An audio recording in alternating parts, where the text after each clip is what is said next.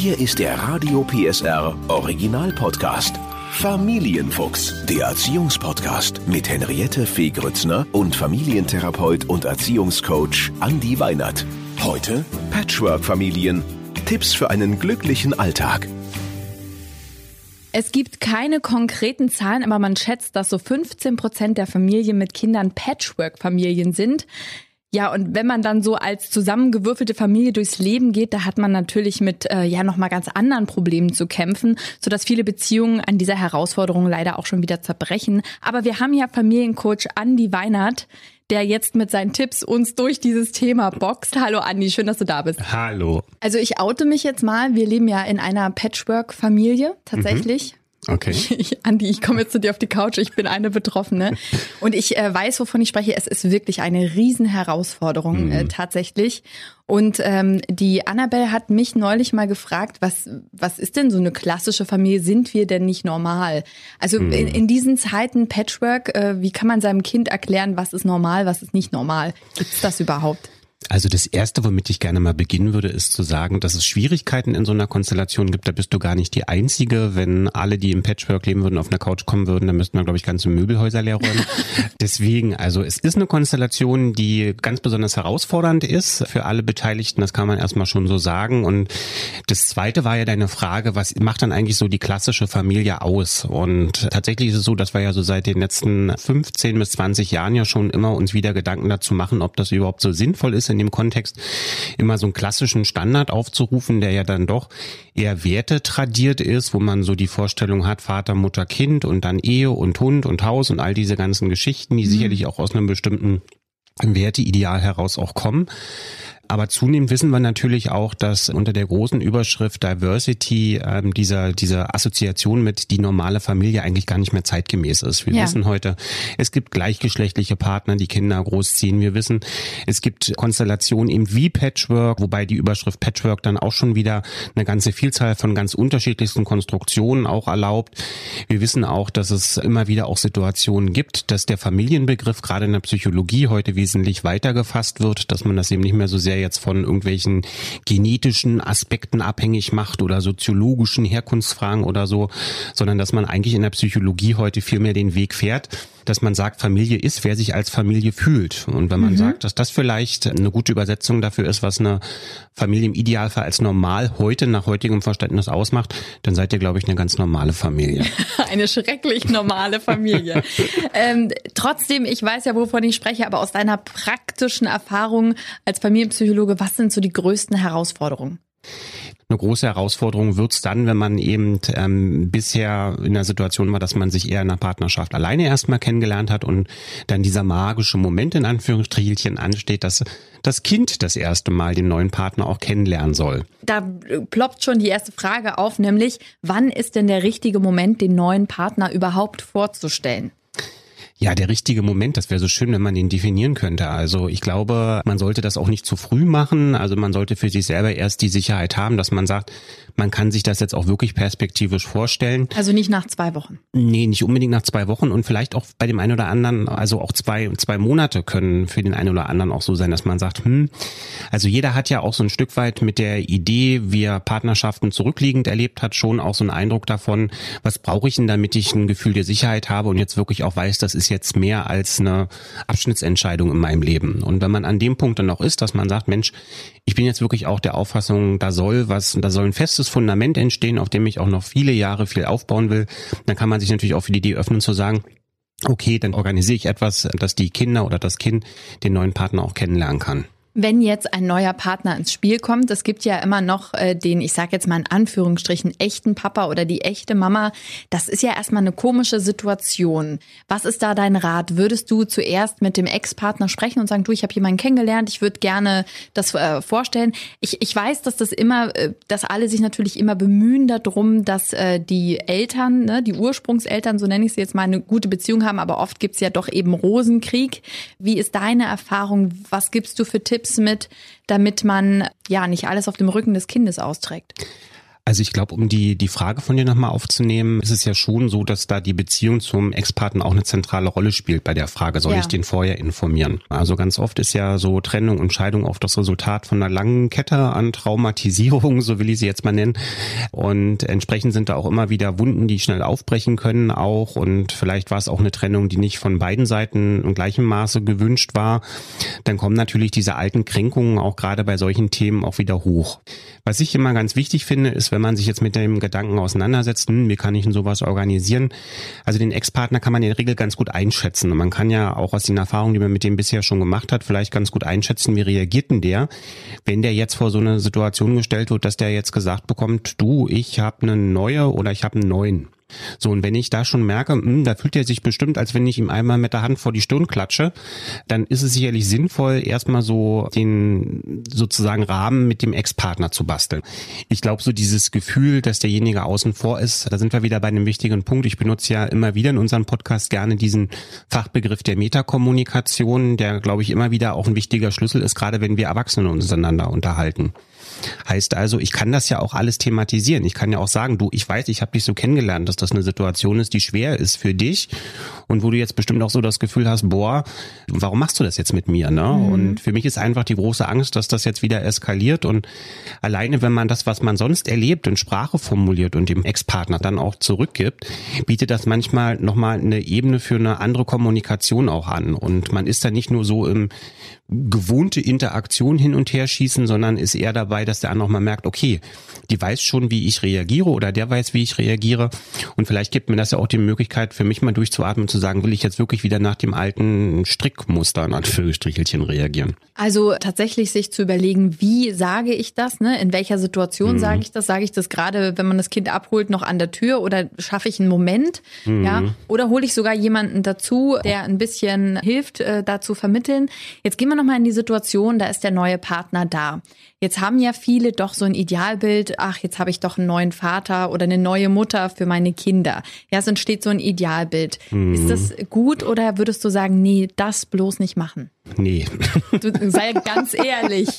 Nee, bitte nicht.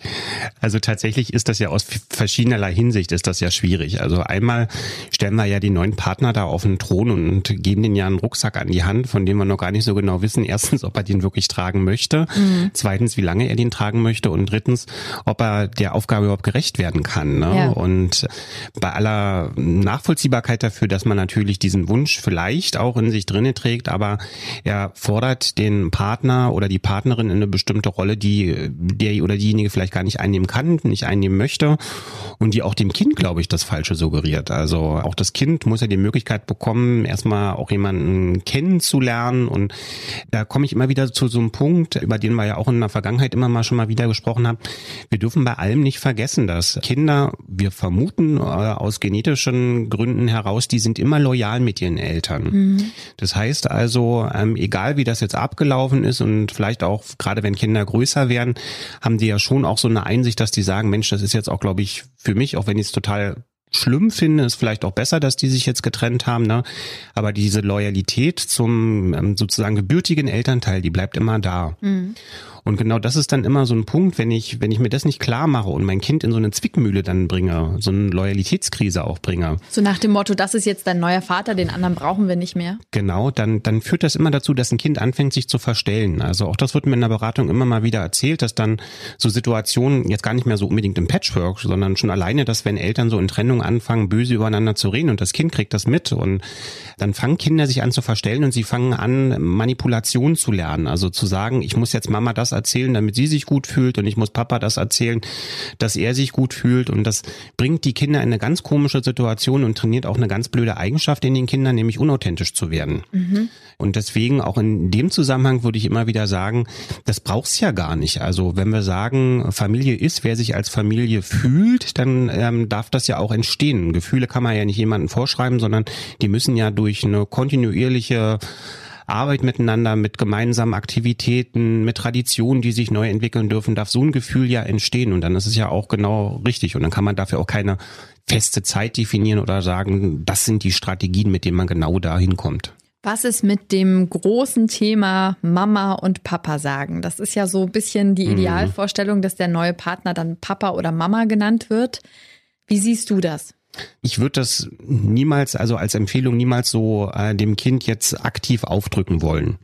Wenn man jetzt merkt, und das passiert tatsächlich eben, wenn die Kinder noch sehr, sehr klein sind, der biologische Vater oder die biologische Mutter wirklich nicht so präsent sind oder auch gar nicht präsent sind, dass ein Kind aus diesem natürlichen Bindungsbedürfnis heraus dann irgendwann eben auch tatsächlich sich für, von sich aus heraus dazu entschließt, den Begriff Mama und Papa zu verwenden. Jetzt kommt es wieder auf denjenigen an, der dann diesen Begriff empfängt. Wenn der sagt, Mensch, das fühlt sich jetzt erstmal komisch für mich an, das darf es auch, weil es was Neues ist. Wenn derjenige sagt, nee, das geht für mich überhaupt nicht, dann sollte man definitiv, also damit meine ich die Erwachsenen untereinander ins Gespräch gehen, wie man damit zukünftig umgehen möchte.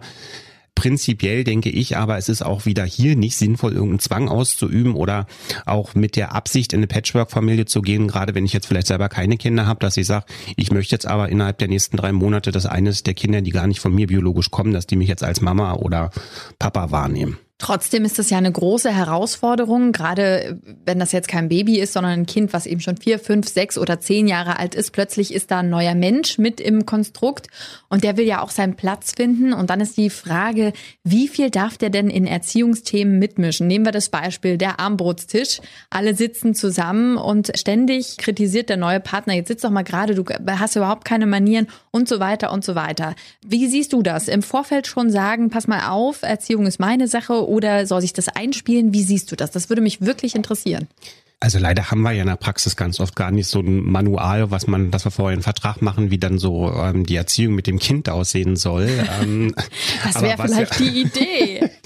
Was man ja in der Regel relativ schnell auch abschätzen kann, wenn man den neuen Partner auch im Umgang mit dem Kind beobachtet oder so, wie man ihn selber auch kennengelernt hat, dass man natürlich mitbekommen kann, welche Fähigkeiten hatten der. Ja, und wenn man jetzt merkt, der ist zum Beispiel ganz besonders gut in irgendwelchen Gesundheitsfragen und oder kann mein Kind ganz besonders gut motivieren oder er kann ganz besonders gut Mathe oder was auch immer, dann ist ja schon die Situation so, dass man auch sagen kann, okay, warum soll ich ihm die Aufgabe nicht ein Stück weit auch stärker übertragen, weil da kann er mich dann ein Stück weit auch mit entlasten. Umgekehrt genau das Gleiche, wenn ich merke, hoppla, da kommen vielleicht auch unterschiedliche Erziehungsvorstellungen aufeinander, das wünsche ich mir wirklich anders, dass man dann vielleicht eher an so einem Punkt auch sagt, okay, ich merke erstmal, wir sind da unterschiedlicher Meinung und darüber sollten wir in jedem Fall auch mal, jetzt mal losgelöst von der Situation, in der sowas häufig dann hochfloppt, ne, sollte man dann darüber auch mal sprechen. Und ich sage das ganz bewusst so, weil das sind so Gespräche, die würde ich niemals vom Kind führen und die würde ich auch niemals in einem angespannten Zustand führen, weil dann doch die Gefahr, dass der andere das in den falschen Hals bekommt und man dann denkt, dass er da irgendwo nicht wertgeschätzt wird mit dem, was er da versucht einzubringen, das ist, glaube ich, dann eine große Gefahr. Aber wenn man jetzt feststellt, man hat vielleicht unterschiedliche unterschiedliche Vorstellungen. Möglicherweise hat der Partner ja noch gar kein Kind und hat eben eine Vorstellung, wie die Erziehung funktioniert und kommt ja auch in ein Konstrukt, was ja möglicherweise auch schon funktioniert. Ähm, was macht man denn dann? Würdest du dann sagen, okay, besser lassen oder auseinanderziehen oder ganz klare Grenzen setzen? Wie funktioniert das dann? Ich würde ganz klar da als Idee aussprechen, dass man sich gemeinsam miteinander entwickelt. Das muss ja gar nicht immer so sehr so eine Schiedsrichterfunktion dann sein, in die man sich dann selber auch begibt, sondern einfach sagen, komm, hey, wir haben da unterschiedliche Meinungen und ganz oft haben wir ja auch so diese Idee, ähm, das hatten wir auch schon mal in der Folge, wo wir uns über Erziehungsstile unterhalten haben, dass ich gesagt habe, es gibt ja nicht den richtigen und den falschen, sondern Erziehungsstile haben immer Effekte und da kann man sich überlegen, welche will ich denn für mein Kind oder für unser Kind auch installieren. Und genau in dem Sinne kann man natürlich auch sagen, wenn man merkt, man ist wirklich dolle weit auseinander, dass man guckt, kann man das aufeinander ähm, zubewegen und was sind Dinge, dass man sich da selber auch so ein bisschen Zeit für gibt. Weil ich glaube, gerade Patchwork ist ja ganz häufig auch mit einem erhöhten Alltagsstress verbunden und in diesem Alltagsstress entsteht auch oft so diese Idee, alle Probleme mal gleich lösen zu wollen und vielleicht auch die Illusion, sie zu können. Aber das funktioniert eben oft nicht. Und gerade das Entschleunigen und sagen, also gerade Patchwork wird dadurch auch so herausfordernd, weil man eben ganz oft auch damit leben muss, dass man auch für eine bestimmte Zeit bestimmte Probleme gar nicht gelöst bekommt. Ist dann, glaube ich, ein guter Ausgangspunkt, damit man sich auch wirklich ein bisschen entspannter und offener miteinander unterhalten kann. Was mache ich denn im schlimmsten Fall, wenn ich merke, es funktioniert überhaupt nicht? Es gibt jeden Tag Streit, Geschrei und irgendwie wächst das nicht zusammen. Also man kann sich ja eine gewisse Zeit geben, das habe ich rausgehört äh, aus dem, was du gesagt hast. Mhm. Aber irgendwann kommt ja vielleicht doch ein Punkt, wo ich sagen muss, ich glaube, es funktioniert nicht. Dann gibt es natürlich verschiedene Möglichkeiten. Da kommt es auch immer so ein bisschen drauf an. Also wenn ich prinzipiell jemand bin, der auch äh, sich in einem Umfeld bewegt, wo ich sage, da kann ich über meine Probleme und was mich belastet und wenn ich nicht weiterkomme auch sprechen, dann ist meine erste Idee mal die, nutzen Sie Ihr soziales Netzwerk. Ne? Mhm. Also es muss nicht immer gleich der Berater sein, es muss nicht immer gleich die Beratungsstelle sein. Die kann es aber auch sein. Also auch die ist ja ein Anlaufpunkt. Es gibt äh, die Möglichkeit, äh, sich in Familienzentren Hilfe und Unterstützung zu suchen, wenn man für sich selber auch merkt, man will vielleicht auch mit bestimmten Problemen gar nicht jetzt mit den eigenen Eltern sprechen oder auch mit der eigenen Freundin oder aus dem Freundeskreis mit jemandem sprechen, dann kann man sowas natürlich gerne nutzen. Ich finde immer, wenn man sich solche Gedanken macht, hm, ich komme nicht weiter, wen kann ich dann fragen, ist der wichtigste Schritt ne, eigentlich schon passiert, nämlich der, dass ich weiß, okay, ich brauche Unterstützung. Ganz oft ist das Problem viel, viel mehr in der Zeit davor zu sehen, wo jemand versucht, also wirklich um jeden Krampf irgendeinen Zustand zu erzeugen, von dem man merkt, den kann ich gar nicht erzeugen. Mhm. Und deswegen ist es, glaube ich, aus meiner Sicht gerade bei der bei Patchwork-Familien immer günstiger, vielleicht als Ausgangspunkt gar nicht so sehr für sich zu definieren. Bei uns muss immer alles funktionieren und es muss immer harmonisch sein. Das ist ja schon in den klassischen Familien gar nicht so, so sehr gut zu erzeugen und als Zustand immer zu haben. Ne? Aber gerade wenn ich bei Patchwork sage, ich habe ein Stück weit ein Konstrukt, das ist anfällig wie ein Kartenhaus, da fällt auch mal schnell alles zusammen und dann muss ich wie Sisyphus wieder anfangen, alles den Berg hochzurollen. Und ähm, das ein Stück weit sich auch eingesteht, dass man sagt, man ist eben in einem Konstrukt, da gibt's immer mal wieder Probleme und da gibt's auch immer mal wieder Umstände, die ich gar nicht verändern kann. Ja, also ich kann nicht verhindern, dass meine Ex-Partnerin oder mein Ex-Partner vielleicht auch störende Sendesignale reingibt. Ich kann gar nicht vermeiden, dass vielleicht mein ähm, neuer Partnerin oder mein neuer Partner jetzt sagen, ich möchte aber, dass meine Kinder, die ich mitbringe, mehr Taschengeld bekommen mhm. als du. Ne, darüber kann man immer wieder reden, deswegen Prozess. Ne, aber man kann auch für die Situation selbst, in der dann dieser, dieser Widerspruch auftaucht, kann man ganz häufig den Konflikt nur verschärfen, indem man sagt, ich brauche aber die Lösung bitte jetzt sofort. Jetzt gibt's ja aber auch den Moment, äh, wenn man mal reflektiert und sich mal mit einem Glas Rotwein alleine hinsetzt. Rotwein. Rotwein oder Weißwein. aber wenn man so an den Punkt kommt, dass man sagt, man hat sich ja den Partner als Erwachsener ausgesucht, ja. Mhm. Und möglicherweise, das äh, kann ja passieren, merkte man aber, dass der Partner auch gerne einen möchte, aber vielleicht nicht unbedingt das Kind. Das mhm. ist äh, das, was ich oft äh, gehört habe im Umfeld. In so einer Situation würdest du sagen, Hilfe holen oder warten, bis es zusammenwächst oder dann sagen, nee, pass auf, also das hat äh, wirklich dann auch negative Auswirkungen aufs Kind. Nun hat ja jede Familie, hat ja jede Familie andere Möglichkeiten, damit so einer Situation noch umzugehen. Ich meine das jetzt ganz bewusst so. Es kann ja durchaus auch eine Option sein, dass man sagt, okay, wir schaffen jetzt ein Modell, in dem wir nicht wirklich zusammenleben in einer Wohnung, sondern man schafft sozusagen nochmal einen zusätzlichen Wohnraum, wo man sagt, das ist dann so ein Stück weit eine Möglichkeit, wie man bestimmte Dinge auch entzerren kann. Eine andere Möglichkeit kann die sein, dass man auch tatsächlich mal einen Schritt zurückgeht und sagt, okay, bis zu dem Punkt, dass wir jetzt hier irgendwie ganz dicht miteinander jeden Tag Alltag organisiert haben, hat das doch eigentlich super funktioniert. Was hältst du denn davon, wenn wir einfach für uns beide mal einen Schritt zurückgehen? Dass man also auch bewusst die Sachen wieder ein bisschen entzerrt und nicht versucht, immer dran festzuhalten und zu sagen, wir müssen hier vorantreten. Dass man vielleicht dann auch in so einem Zusammenhang einfach für sich sagt, okay, dann bleiben wir als Paar existent, aber dieses Konstrukt Familie werden, das klappt im Moment noch nicht. Und das finde ich auch, das ist eine Situation, die ich ganz oft auch in den Familien- und Paarberatungen ganz oft versuche zu betonen. Manche Dinge, die wir gerade nicht verändern können, die sind für den Moment so.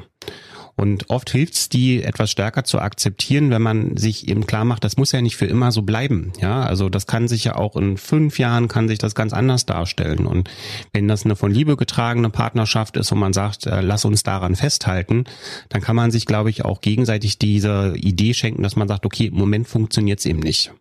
Ich finde das wunderschön, was du sagst, weil das, glaube ich, für viele, die in einer Patchwork-Konstruktion sind, natürlich befreiend ist zu sagen, es gibt nicht diesen Weg, wir müssen nicht alle zusammen wohnen, es gibt mhm. nicht das, sondern man kann ganz kreativ und offen sein und sich loslösen von diesen Mustern, das nehme ich mit, ja. die man so im Kopf hat, wie Familie zu sein hat. Ne? Man flickt genau. nicht wie verrückt dieses, diese Patchwork-Fetzen zusammen, sondern man kann das in Liebe machen und gucken, wie es am besten zusammenpasst. Genau. Sehr schön. Vielen Dank, Andi. Gerne, gerne.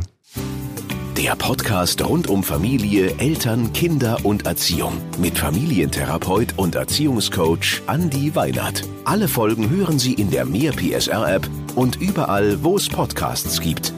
Familienfuchs, ein Radio PSR Original Podcast. Moderation Henriette Fee Grützner. Eine Produktion von Regiocast, deutsches Radiounternehmen.